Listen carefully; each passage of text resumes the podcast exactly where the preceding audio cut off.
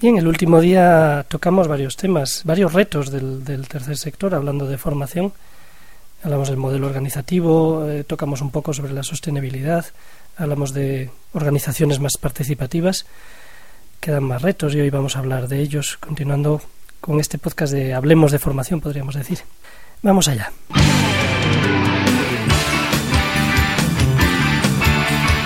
Bienvenidos a esta edición de Hablemos de Gestión, podcast sobre gestión de entidades no lucrativas, preparado por la Fundación Gestión y Participación Social, con la inestimable ayuda hoy también de Gabriel Durán, de la Escuela Pública de Animación y Educación Juvenil de la Comunidad de Madrid. Hola, ¿qué tal? No, la inestimable ayuda a lo social vuestra, siempre es vuestra. Hacemos algo, pero siempre es vuestra. Gracias a vosotros.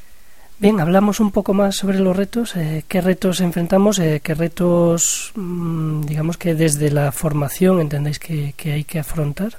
En esta época?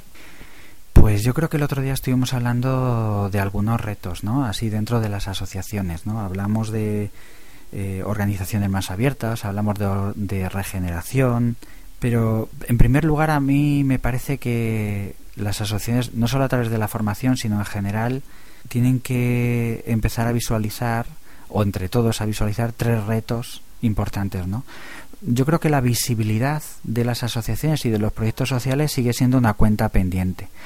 Creo que en estos tiempos en los que ha habido una caída de valores importante o el valor imperante, que era el valor del consumo, de la individualidad, etcétera, eh, digamos que se ha caído de golpe y la gente se ha quedado un poco descolgada o se está quedando un poco descolgada. Creo que las redes sociales, creo que los proyectos sociales podrían hacer de contenedores de toda esa gente y de acogedores también de las voluntades y de su trabajo y de su sabiduría para hacer cosas mejores por esta sociedad. Entonces, creo que no hemos sabido transmitir del todo en estos tiempos qué significa participar, qué significa participar socialmente y qué significa hacer un proyecto dentro de una asociación. Eso es una cuenta pendiente, yo creo.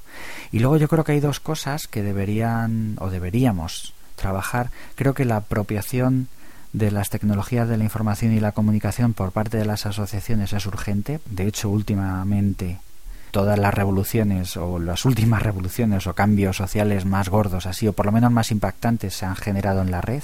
Creo que es interesante ese espacio como para poder comunicarse entre unos, espacios y otros para poder trabar redes de relación y proyectos en común. Creo que eso es interesante. Y por otro lado, las redes, las redes sociales. Y las redes sociales no es Facebook, no es Twitter. En este caso, las redes sociales son organizaciones que se juntan, que juntan intereses, que coordinan esfuerzos, que rentabilizan recursos, no que rentabilizan capital como se está rentabilizando entre la yuxtaposición de algunos bancos actualmente, ¿no? que es una rentabilización de capital en el tema este no me voy a meter demasiado, pero que es una rentabilización de capital para otros objetivos, sino una rentabilización de capital humano. Y además un crecimiento en ideas, en experiencias, en visiones del mundo para ofrecer algo alternativo, porque yo creo que la, la población está necesitada de relacionarse y de sentirse cuidada en propuestas que haga sentir bien no solo a ellos, sino a la sociedad que estamos viviendo. O sea, un poco de esperanza, pero con proyectos concretos de trabajo que cambian cosas. Eso en cuanto a las asociaciones y en cuanto a los proyectos sociales. Y en cuanto a la formación, creo que el reto sería contemplar también estas, entre comillas, picas en Flandes, estos aspectos, para que tuviera el mismo sabor que la estrategia de la asociación, ¿no? Podríamos hablar luego de temas acuciantes actuales, pero de momento estos retos son los que yo creo que así de inicio se pueden plantear. Sí, el capital humano, el capital social que llaman. Hay intentos de, contabilización, intentos de cuantificación, pero yo creo que, que se está muy lejos de, poder valorar porque es algo tan marcadamente cualitativo, es eh, tan alejado o tan difícil de valorar económicamente que, es un, casi una labor un poco quijotesca, ¿no? Intentar valorar qué aporta el tener una red social, fíjate ahora con, con el paro, ¿no?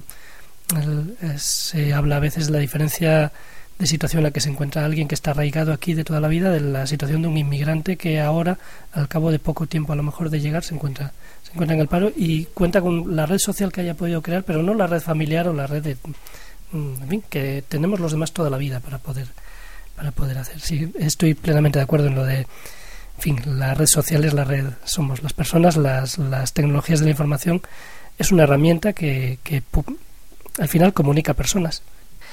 Bien, tenemos esos retos. Visibilidad. La visibilidad se puede afrontar desde la formación, quiero decir, desde la formación podemos eh, mejorar la visibilidad de las entidades, podemos hacer algo para luego al final llegar a, visibilizar más nuestro trabajo. Es muy buena pregunta.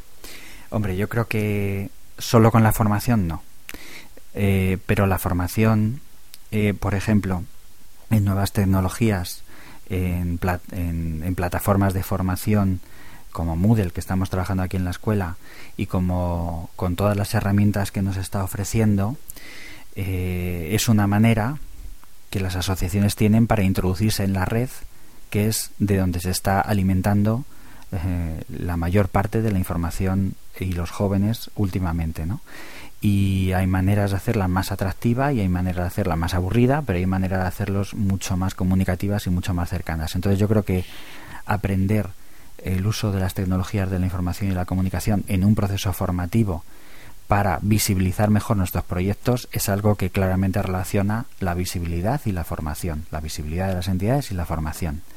Otra manera es todo el aprendizaje de habilidades de comunicación para poder dirigirnos a nuestro público no solamente en tecnología de la información y la comunicación novedosas, sino en el tú a tú, en el boca a boca, porque a veces somos súper aburridos contando los proyectos y otras veces somos más divertidos.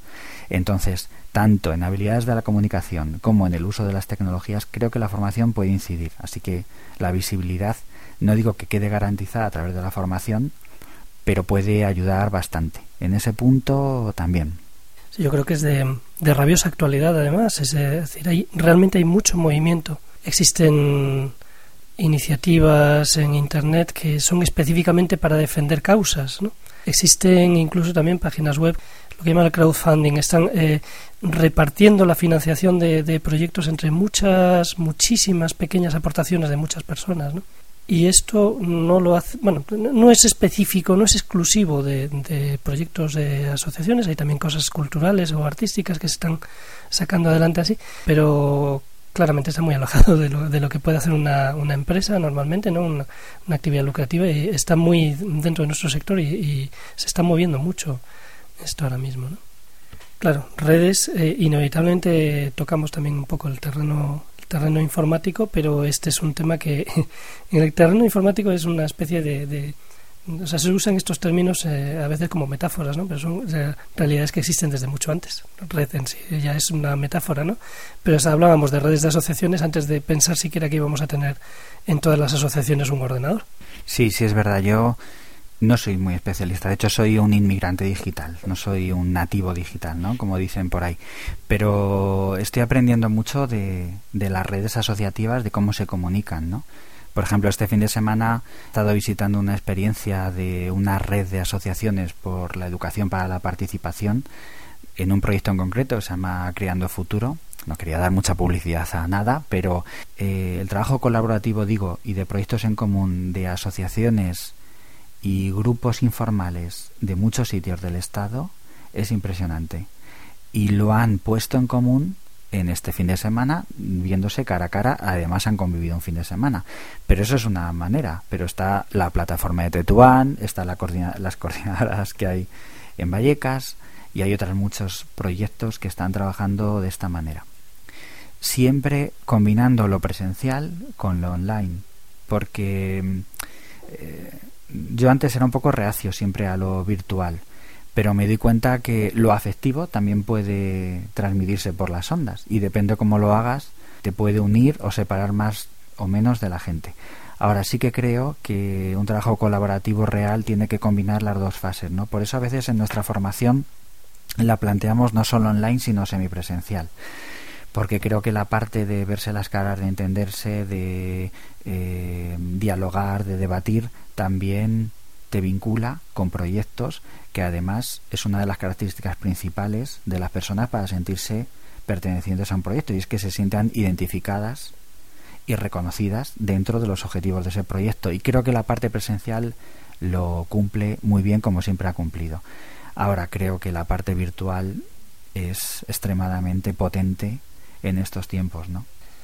Bueno, lo cierto es que las nuevas tecnologías es una realidad que arrollan, es la, es la época, es decir, a lo mejor esto pasado un tiempo nos impresiona menos o, notamos menos ese cambio que, han supuesto, porque es que lo, hemos vivido, los que somos un poco mayores hemos vivido un cambio verdaderamente impresionante. Y bien, a lo mejor los temas en el futuro son otros, pero hoy es que no hay más remedio que hablar de, nuevas tecnologías. ¿no? Como decías, hay que apropiárselas, hay que inevitablemente eh, cambiar un poco procedimientos, eh, maneras de hacer las cosas para aprovechar una herramienta que potencia muchísimo lo que podemos llegar a obtener a conseguir. También que reduce costes a veces, ¿no? Porque, bueno, mm, sí, una persona que está en un pueblo perdido puede eh, formarse en un curso que organizamos, sí, sí, tiene que desplazarse, tiene a lo mejor que alojarse, son unos costes imposibles. Nosotros lo vemos mucho con la, formación online que impartimos, que es que hay gente que está en lugares para nosotros impensables. No, no solo pueblos por ahí perdidos. Eh, tuvimos una vez una, una alumna que nos dijo ella que estaba en Lhasa, en, el Tíbet, de cooperante, y mm, bien, quizá también un poco por mantener un contacto con, con, otros españoles o por aprovechar un tiempo que pudiera tener ahí. Aparte, bueno, por supuesto, gente que está en, en otros países, eh, bueno, que vive, que, que, es de otros países. ¿no? Eh, bien, es inevitable hablar de nuevas tecnologías y, empoderar a la, a la, entidad, o sea, convertir a la entidad en una entidad un poquito más tecnológica si queremos poder llegar más lejos, o, es decir, si no pretendemos estar toda la vida, como decía Tony Puch, en, en una, en una, andando en una diligencia eh, por mitad de una autopista de, las, de estas nuevas autovías de la comunicación. ¿no? ¿Qué temas mm, veis vosotros que os demandan más en la formación? Bueno, hablábamos antes de que, de que a vosotros la formación os la piden, no es tanto que tengáis un diseño que imponéis a los demás, sino que bueno, tenéis además esas reuniones, ¿no? Donde queréis que además no sea la visión de una sola persona, sino de varias de la entidad. La iniciativa proviene de la, de la entidad seguramente, pero ¿qué temas eh, veis últimamente que, que tienen más peso en la formación que ofrecéis? Bueno, con esta modalidad, tanto presencial como semipresencial, hay muchos temas que se están demandando, ¿no? Quizá la bondad de esta convocatoria que hacemos con asociaciones, con la herramienta que tenemos de trabajo en colaboración con asociaciones, que es esta convocatoria de proyectos formativos, mm, la bondad, digo, es que eh, las asociaciones deciden cuál es su propia formación, dirigida a su equipo de trabajo, dirigida a la población a la que llegan, y lo único que nosotros le pedimos es que hagan un buen análisis de la realidad, o sea, que justifiquen que por qué esa formación y no otra. Así que digamos, que se garantiza un poco el que la formación tenga sentido para la asociación y para el entorno. Desde ahí tengo que decir que nosotros a las asociaciones no les decimos qué formación tienen que hacer, sino que lo deciden ellas. Y en los últimos años, en estos tres últimos años, digamos que el concepto de animación sociocultural en todas sus vertientes y el concepto de creación artística joven han sido dos contenidos que han sobresalido por encima de los demás, ¿no? junto con el de participación y educación en el tiempo libre. A partir de ahí hay otros contenidos interesantes también que las asociaciones han ido solicitando y han ido poniendo en marcha, como por ejemplo jóvenes en dificultad social, por supuesto desarrollo sostenible, innovación tecnológica, emancipación, discapacidad, diversidad cultural, igualdad de oportunidades, que han sido interesantes, pero que no han solicitado o puesto en práctica con tanta tanto tanto, tanto por ciento, valga la redundancia, en sus acciones. Eso en cuanto a las asociaciones. Bueno, en realidad algunos de estos cursos en sí eh, son muy amplios y abarcan varios temas que, que de esos otros que dices que quizá tienen un porcentaje menor de, de solicitud, pero es que estáis formando sobre ellos también. Sí, es verdad. O sea, bajo el concepto de animación sociocultural, que en realidad es un contenido, pero también es una metodología, basada en la participación y en el protagonismo de las personas, se podrían hablar de muchos temas dentro, monitores de tiempo libre, coordinadores de tiempo libre, iniciación al tiempo libre, eh, incluso casi de cualquiera de los otros contenidos que hemos hablado, como participación y educación al tiempo libre, podríamos incluirlos dentro del gran constructo animación sociocultural. Entonces sí, podemos hablar de que ah, en ese concepto hay otros muchos cursos, ¿no? Pero yo, yo no, no querría distinguir entre estos son más demandados y estos menos demandados. Querría incidir sobre todo en que estos son los que necesitan las asociaciones para el buen desarrollo de su entorno y de ella misma. Y desde ahí, una asociación deportiva que tiene un trabajo educativo, aunque el tema no se demande tanto, tiene un buen trabajo educativo a través de una metodología del deporte basada en la construcción personal, en el desarrollo de habilidades, eh, en la mejora de la comunicación, es una buena excusa el deporte para poder desarrollar otros trabajos educativos, otros objetivos educativos con las personas. Igual que digo el deporte, puedo hablar del enfoque de la discapacidad o puedo hablar de cualquier otro recurso. Por ejemplo, eh, los cursos de comida. Pues los cursos de comida no son simplemente aprender a hacer recetas, aunque aquí no hacemos tantos, pero la comida o la cocina puede ser una buena excusa para trabajar valores, trabajar habilidades, trabajar conceptos, en realidad conceptos, procedimientos y actitudes que son los tres pilares sobre los que nosotros, nosotros basamos la formación. Y en ese sentido, unido a la participación individual y colectiva y unido a herramientas y metodología basadas en la comunicación y la interacción grupal, así es como construimos la formación en todas nuestras acciones y en todas las acciones formativas de las asociaciones. Por ir aterrizando un poquito más en, cuestiones, eh, conceptos que puedan ser más prácticos a los, a los que escuchan esto, ¿hay un modelo? ¿Hay varios modelos? ¿Hay, hay una manera óptima de organizar la, formación en una entidad. Constatáis que se hace de diferentes maneras, pero que según los casos son igualmente funcionales. Pues mira, aquí igual me alargo un poquito, me cortéis cuando queráis, pero sí que me gustaría hablar de algunas características y de algunos modelos. Nosotros no tenemos un modelo, pero sí tenemos un mantel donde hay posibilidades de muchos modelos dentro de ese mantel. Es decir, eh, hay cosas que las acciones formativas no pueden dejar de tener, como por ejemplo una evaluación. Si el que haya una evaluación o no la haya y que nosotros digamos que sí que haya evaluación, eso es un modelo, entonces sí que tenemos un modelo. Pero creemos que es suficientemente amplio como para que entrando dentro de una estructura de mínimos mm, valga casi cualquier formación. Ahora, me gustaría decir también que mm, nosotros hace 13 años que hicimos un libro en colaboración con siete entidades asociativas, dijimos que había como seis características básicas que la formación en las asociaciones debería tener. Yo añadiría en 2011 dos más, no porque sean modernas, sino porque son más urgentes. Por un lado, la, la intencionalidad de esa formación, es decir, eh, tiene la intencionalidad, tiene la voluntad de enseñar algunos objetivos que tiene eh, la asociación en función y en relación con su idea misión y en función con los objetivos que tenga la, asociación. Hay algunas asociaciones que los objetivos son tan amplios como por ejemplo en general el medio ambiente o en general la discapacidad que a veces la intencionalidad de enseñar ese objetivo es un poco complicada medirla porque son objetivos demasiado amplios. Por otro lado, la formación tiene que estar vinculada a la experiencia, a la experiencia de la asociación si una formación es de trabajo sobre discapacidad y la formación que hacen de pronto no tiene que ver nada con esa experiencia, pues digamos que la formación se desvincula de lo que es la asociación y eso no debería ocurrir, creemos. Luego, la formación no tiene por qué ser un extra, no tiene por qué ser un satélite que viene del espacio eh, o que no viene, sino que se queda allí y estar totalmente desintegrada. Tiene que estar integrada dentro de la labor de la asociación, tiene que ser una cosa más. Y además un espacio donde se repiense el modelo asociativo, donde se abran nuevas puertas, porque si está muy desvinculada y es, entre comillas, la labor de unos frikis de dentro de la asociación que no tiene que ver nada con lo que están haciendo, no tiene sentido, o tanto sentido.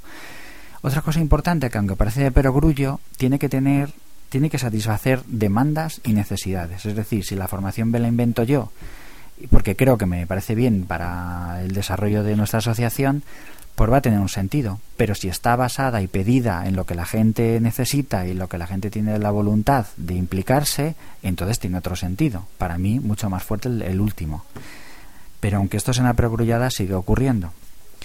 Por un lado, y una cosa interesante, el que la formación debe profundizar en aspectos de la asociación, es decir, debe servir para mejorar aspectos que no están funcionando, que podrían funcionar mejor dentro de la asociación.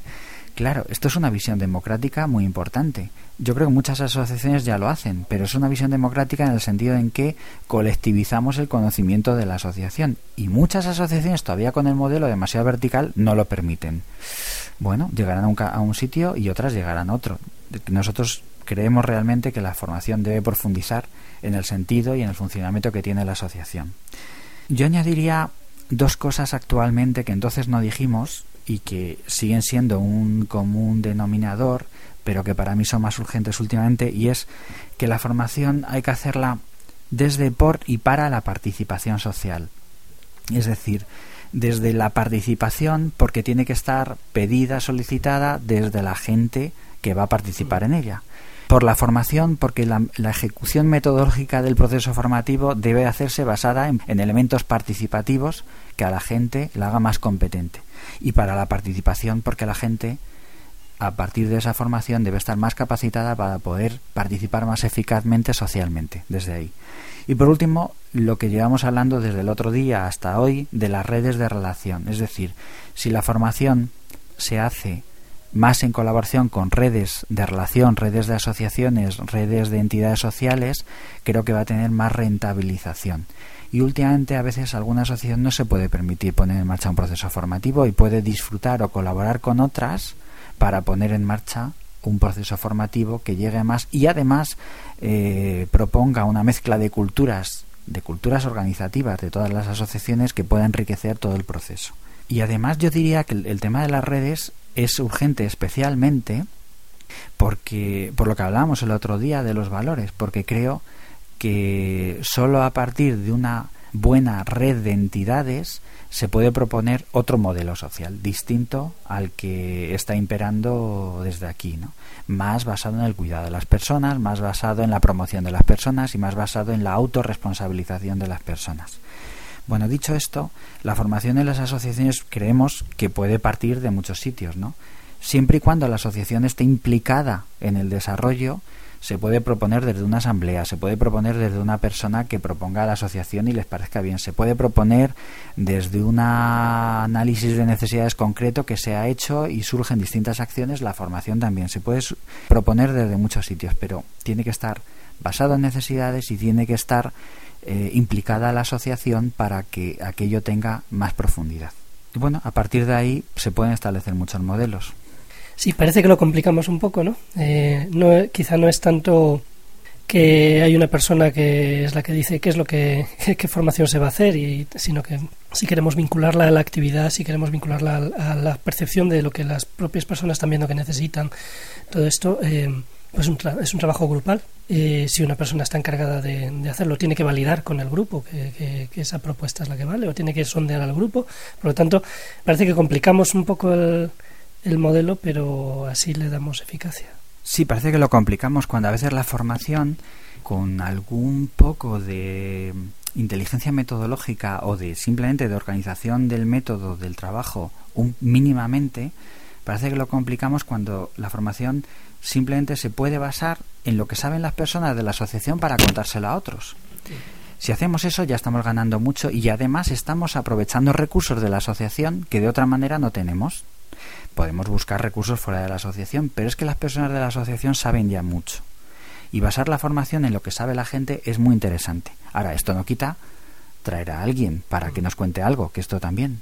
Sí, pero a veces podemos pecar de no permitir a las personas captar el valor que tienen para, para la entidad, para nosotros. ¿no?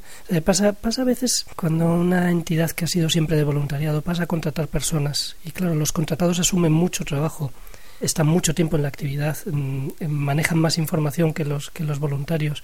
Resulta un reto para las, para las entidades darle su papel a los voluntarios y decir, transmitirles de alguna manera, sigue siendo valioso, sigues haciendo falta en algunas asociaciones pierde velocidad o pierde potencia su voluntariado porque los, los contratados absorben absorben su papel de alguna manera ¿no? entonces esa idea de decir no todos aquí conocemos vamos a poner en común lo, lo que sabemos o vamos a elaborar algo en común, vamos a desarrollar algo en común. No se aplica a todos los temas. Yo considero complicado, por ejemplo, hacer un curso de fiscalidad así. La gente se apunta a un curso de fiscalidad para que alguien que se supone que es el experto transmita lo más rápidamente posible. No vamos a construir entre todos el conocimiento eh, siempre así, ¿no? Pero en la mayoría de los temas sí que los propios, en fin, es que en educación es el, es el alumno el que aprende, no el profesor el que enseña, podríamos decir, ¿no? Sí, lógicamente hay algunos temas en los que contar con alguna persona experta es interesante, pero luego ese conocimiento hay que colectivizarlo, el cómo tú estás aplicando esa fiscalidad en tu asociación ya es algo de tu conocimiento del alumno propio, no solo del experto que viene a contarnos, así que sigue siendo una interacción. Y como este, otros contenidos en los que se basa mucho en el conocimiento de las personas. De hecho, ahora que lo mencionas, eh, bueno, pues el profesor más habitual en nuestros cursos de fiscalidad siempre les, les, presiona un poco a los alumnos, es decir, no, no, si los ejemplos los tenéis que poner vosotros, de, es, mucho más rico si ponéis vosotros vuestros ejemplos de lo que estáis haciendo y los problemas que os estáis encontrando, que si trato yo de inventarme un ejemplo en abstracto de, de una actividad de una asociación para ver cómo es la fiscalidad. ¿no? Sí, sí, es verdad. Antes has dicho una cosa de, del concepto de la palabra voluntariado. Yo creo que el voluntario y la voluntaria existe.